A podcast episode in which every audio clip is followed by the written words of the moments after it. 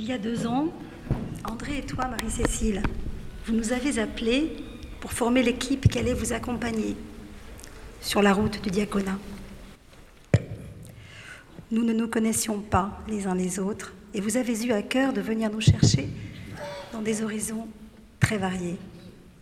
Cette ouverture d'esprit nous a profondément marqués, surpris et remplis de joie. Au fil de nos rencontres et de nos partages, nous avons tissé des liens les uns avec les autres. Vous nous avez fait grandir dans la foi et nous avons vécu de nombreux temps forts, dont un week-end à l'abbaye de Maïlis. Nous avons été convaincus que cet appel au diaconat était pour toi, André. Toi, cet homme profondément croyant, disposé au service. Toi, cet homme de paix et d'écoute, à la parole posée, calme et réfléchi, précieux médiateur.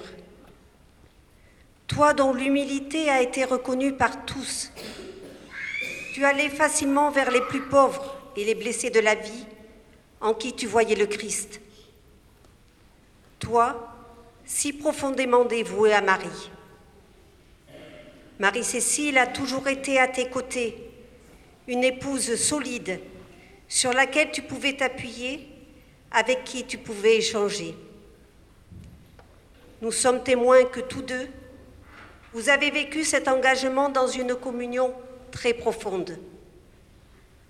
Aujourd'hui, nous voulons continuer dans l'espérance avec toi, Marie-Cécile, mais aussi avec toi, André, diacre pour toujours.